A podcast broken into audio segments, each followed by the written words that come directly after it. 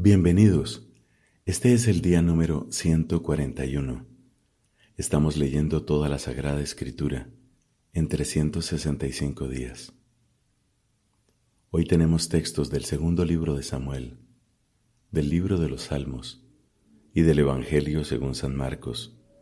Pidamos la gracia del Espíritu Santo para acoger esta palabra, no solamente con nuestra mente, sino también con nuestro corazón y en toda nuestra vida. En el nombre del Padre y del Hijo y del Espíritu Santo. Amén. Del segundo libro de Samuel, capítulo 3. Hubo una larga guerra entre la casa de Saúl y la de David, y mientras la casa de David se iba fortaleciendo, la de Saúl se debilitaba cada vez más. David tuvo varios hijos en Hebrón. El mayor fue Amnón, hijo de Ahinoam de Israel.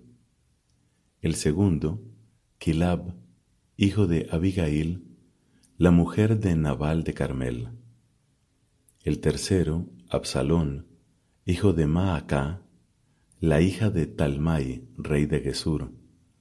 El cuarto, Adonías, hijo de Hagit, el quinto, Cefatías, hijo de Abital, y el sexto, Itream, hijo de Eglá, esposa de David. Todos estos hijos le nacieron a David en Hebrón. Mientras duraba la guerra entre la casa de Saúl y la de David, Abner afianzaba su posición en la casa de Saúl. Saúl había tenido una concubina llamada Rispa, hija de Ayá. E Isbaal dijo a Abner, ¿Por qué te has unido a la concubina de mi padre? Abner se enfureció por las palabras de Isbaal y replicó, ¿Acaso yo soy un perro de esos de Judá? Hasta hoy he procedido lealmente con la casa de tu padre Saúl, con sus hermanos y amigos, y no te dejé caer en manos de David. ¿Y ahora tú me recriminas a causa de esa mujer? Que Dios me castigue una y otra vez, si no me comporto con David conforme al juramento que le hizo el Señor, de quitar la realeza a la casa de Saúl y establecer el trono de David sobre Israel y sobre Judá, desde Dan hasta Berseba. Isbaal no fue capaz de responder a Abner ni una sola palabra, porque le tenía miedo.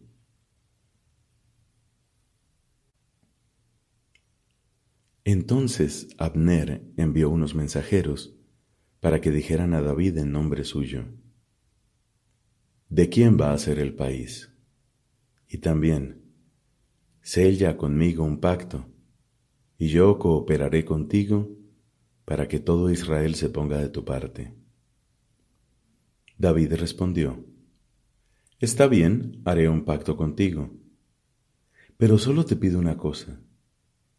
No te presentarás ante mí si no me traes a Mical, la hija de Saúl, cuando vengas a verme. Además, David envió mensajeros a Isbaal, hijo de Saúl, para intimarle. Devuélveme a Mical, mi mujer, a la que yo adquirí por cien prepucios de filisteos. Entonces Isbaal mandó que se la sacaran a su marido Paltiel, hijo de Laís. Su marido la acompañó y fue llorando detrás de ella hasta Bahurim. Pero Abner le dijo, Vamos, vuélvete. Y él se volvió. Mientras tanto, Abner se había entrevistado con los ancianos de Israel diciendo, Ya hace tiempo que ustedes quieren a David como rey. Actúen ahora mismo, porque el Señor le ha dicho, Por medio de David salvaré a mi pueblo Israel del poder de los filisteos y del poder de todos sus enemigos. Abner habló también a los hombres de Benjamín, y luego fue a comunicarle personalmente a David en Hebrón lo que había acordado Israel y toda la casa de Benjamín. Abner, acompañado de veinte hombres, se presentó a David en Hebrón, y éste les ofreció un banquete. Abner dijo a David, Ahora mismo iré a reunir a todo Israel ante el rey mi señor. Ellos harán un pacto contigo, y tú reinarás conforme a tus deseos. David despidió a Abner y él se fue en paz. Poco después, los servidores de David llegaron con Joab de una incursión, trayendo un gran botín. Abner ya no estaba con David en Hebrón, porque éste lo había despedido y él se había ido en paz. Apenas llegó Joab con toda la tropa que lo acompañaba, fueron a decirle, Abner, hijo de Ner, vino a ver al rey y éste lo dejó partir en paz. Entonces Joab se presentó al rey y le dijo, ¿Qué has hecho? Ahora que Abner ha venido a verte, ¿por qué lo has dejado irse tranquilamente? Tú sabes bien quién es Abner, hijo de Ner. Él ha venido a engañarte, para enterarse de tus movimientos y saber todo lo que haces. Joab salió de la presencia de David y envió detrás de Abner unos mensajeros, que lo hicieron volver desde la cisterna de Sirá, sin que David supiera nada. Cuando Abner estuvo de vuelta en Hebrón, Joab lo llevó aparte a un lado de la entrada como para hablar con él en privado, y allí lo hirió mortalmente en el bajo vientre, a causa de la sangre de su hermano Asael. David se enteró enseguida de lo sucedido y exclamó, Yo y mi reino somos inocentes para siempre delante del Señor de la sangre de Abner, hijo de Ner que ella recaiga sobre Joab y sobre toda la casa de su padre, que nunca falten en la casa de Joab quienes padezcan de blenorrea y de lepra, ni afeminados, ni muertos por la espada, ni hambrientos. Joab y su hermano Abisai dieron muerte a Abner, porque él les había matado a su hermano Asael en Gabaón durante un combate. Luego David dijo a Joab y a todo el pueblo que estaba con él, Rasguen sus vestiduras, vístanse de luto y lamentense por Abner. Y el rey David iba caminando detrás del féretro, cuando sepultaron a Abner en Hebrón. El rey prorrumpió en sollozos ante la tumba de Abner, y todo el pueblo se puso a llorar. Entonces el rey entonó este canto fúnebre por Abner. Tenía que morir Abner como muere un insensato. Tus manos no estaban atadas ni tus pies sujetos con grillos. Has caído como quien cae víctima de malhechores. Y todos siguieron llorando por él. Todo el pueblo trató de obligar a David a que comiera algo, cuando aún era de día, pero David pronunció este juramento. Que Dios me castigue una y otra vez si llego a probar pan o cualquier otro bocado antes de la puesta del sol. Y todo el pueblo al tener conocimiento de esto lo aprobó, como aprobaba todo lo que hacía el rey. Así el pueblo y todo Israel se convencieron aquel día de que el rey no había intervenido en el asesinato de Abner, hijo de Ner. Luego el rey dijo a sus servidores, Sepan que hoy ha caído en Israel un jefe, un gran hombre, a pesar de mi unción real, hoy yo me siento desvalido, mientras que estos, los hijos de Zeruyá, son más duros que yo. Que el Señor le dé su merecido al que ha hecho el mal. Cuando el hijo de Saúl se enteró de que Abner había muerto en Hebrón, quedó muy desalentado, y todo Israel fue presa del pánico. Ahora bien, el hijo de Saúl tenía dos jefes de bandas armadas. Uno se llamaba Baaná y el otro Recab, hijos de Rimón de Beerot, y eran benjaminitas, porque a Beerot también se la consideraba parte de Benjamín. Los de Beerot habían huido a Kitaim y allí han residido como forasteros hasta el día de hoy. Jonatán, hijo de Saúl, tenía un hijo lisiado de ambos pies. Este era un niño de cinco años cuando llegó a Israel la noticia de la muerte de Saúl y Jonatán. Su niñera lo tomó consigo y huyó, pero lo hizo con tanta precipitación que el niño se cayó y quedó rengo. Su nombre era Meribaal. Recab y Baaná, los hijos de Rimón de Beerot, se pusieron en camino, y a la hora de más calor llegaron a la casa de Isbaal que estaba durmiendo la siesta. Se introdujeron en el interior de la casa como si estuvieran llevando trigo, e hirieron a Isbaal en el bajo vientre. Luego se pusieron a salvo. Al entrar en la casa, mientras Isbaal estaba acostado en el lecho de su dormitorio, Recab y su hermano Baaná lo habían herido mortalmente y le habían cortado la cabeza. Después se llevaron la cabeza y marcharon toda la noche por el camino de la Arabá. Así presentaron a David en Hebrón la cabeza de Isbaal y dijeron al rey, Aquí está la cabeza de Isbaal, hijo de Saúl, tu enemigo, el que intentó matarte. El Señor ha permitido hoy que mi señor el rey se vengara de Saúl y de su descendencia. Pero David respondió a Recab y a su hermano Baana, los hijos de Rimón de Beerot, por la vida del Señor que me libró de todo peligro, al que me anunció que había muerto Saúl creyendo ser portador de una buena noticia, lo tomé y lo ajusticié en Siquelag, pagándole así esa buena noticia. Con mucha más razón, ahora que unos hombres malvados han matado a un inocente en su propia casa y sobre su lecho, ¿no tendré que pedirles cuenta de su sangre y borrarlos de la tierra? Entonces David dio una orden a los jóvenes, y ellos los mataron. Luego les cortaron las manos y los pies y los colgaron junto a la cisterna de Hebrón. En cuanto a la cabeza de Isbaal, la recogieron y la enterraron en la tumba de Abner en Hebrón. Palabra de Dios. Te alabamos, Señor. Salmo número 132. Canto de peregrinación. Acuérdate, Señor, en favor de David de todos sus desvelos, del juramento que prestó al Señor, del voto que hizo al fuerte de Jacob. No entraré bajo el techo de mi casa ni me acostaré en mi propio lecho. No daré descanso a mis ojos ni reposo a mis párpados hasta que encuentre un lugar para el Señor, una morada para el fuerte de Jacob. Sí, Oímos hablar del arca de Éfrata y la encontramos en los campos de Jaar.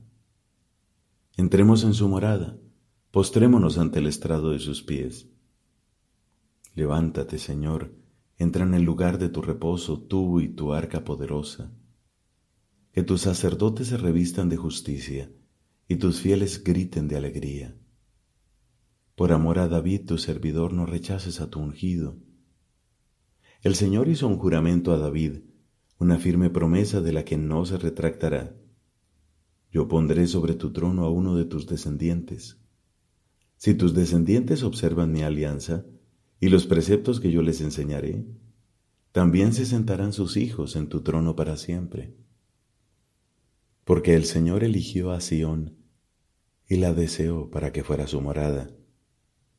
Este es mi reposo para siempre Aquí habitaré porque lo he deseado.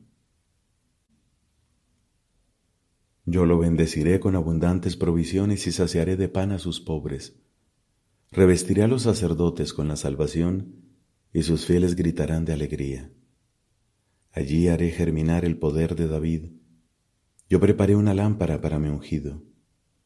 Cubriré de vergüenza a sus enemigos y su insignia real florecerá sobre él. Padre, te da gloria a tu Hijo en el Espíritu Santo, como era en el principio, ahora y siempre, por los siglos de los siglos. Amén. Del Evangelio según San Marcos, capítulo 12, versículos del 1 al 27.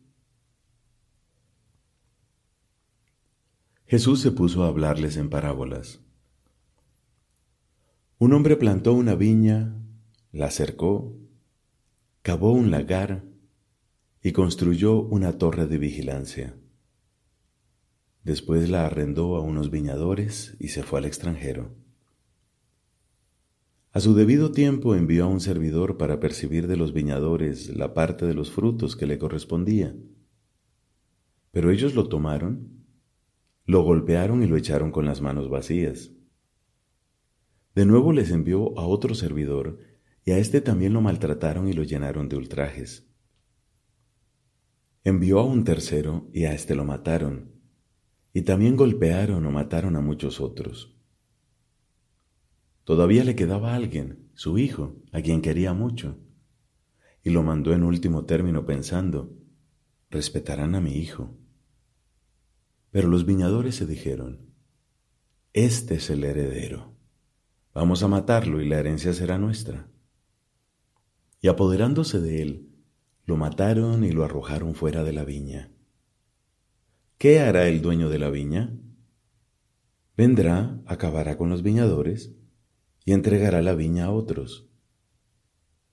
¿No han leído este pasaje de la Escritura? La piedra que los constructores rechazaron ha llegado a ser la piedra angular. Esta es la obra del Señor, admirable a nuestros ojos.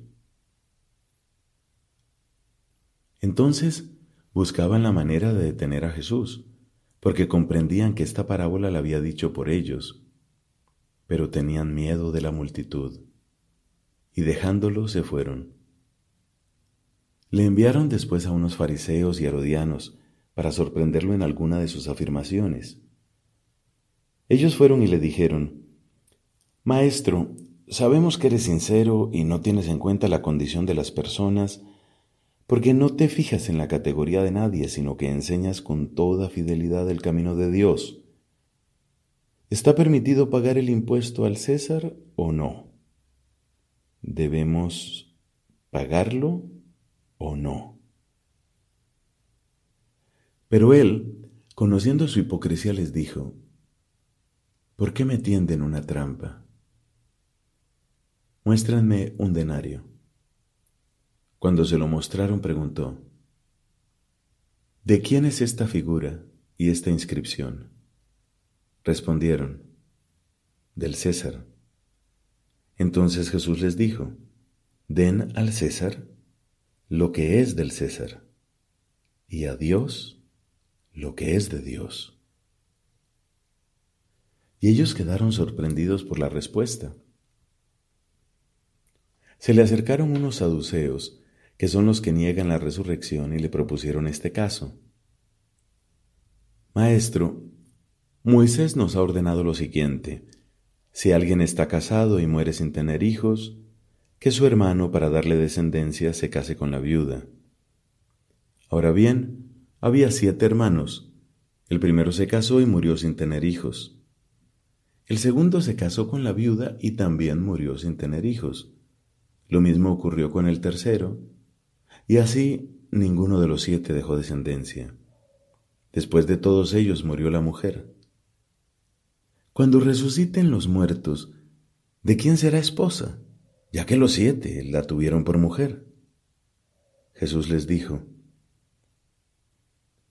¿No será que ustedes están equivocados por no comprender las escrituras ni el poder de Dios?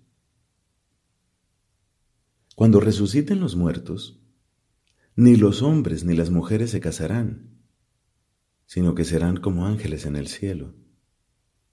Y con respecto a la resurrección de los muertos, ¿no han leído en el libro de Moisés, en el pasaje de la zarza, lo que Dios le dijo? Yo soy el Dios de Abraham, el Dios de Isaac y el Dios de Jacob. Él no es un Dios de muertos, sino de vivientes. Ustedes están en un grave error. Palabra del Señor. Gloria a ti, Señor Jesús.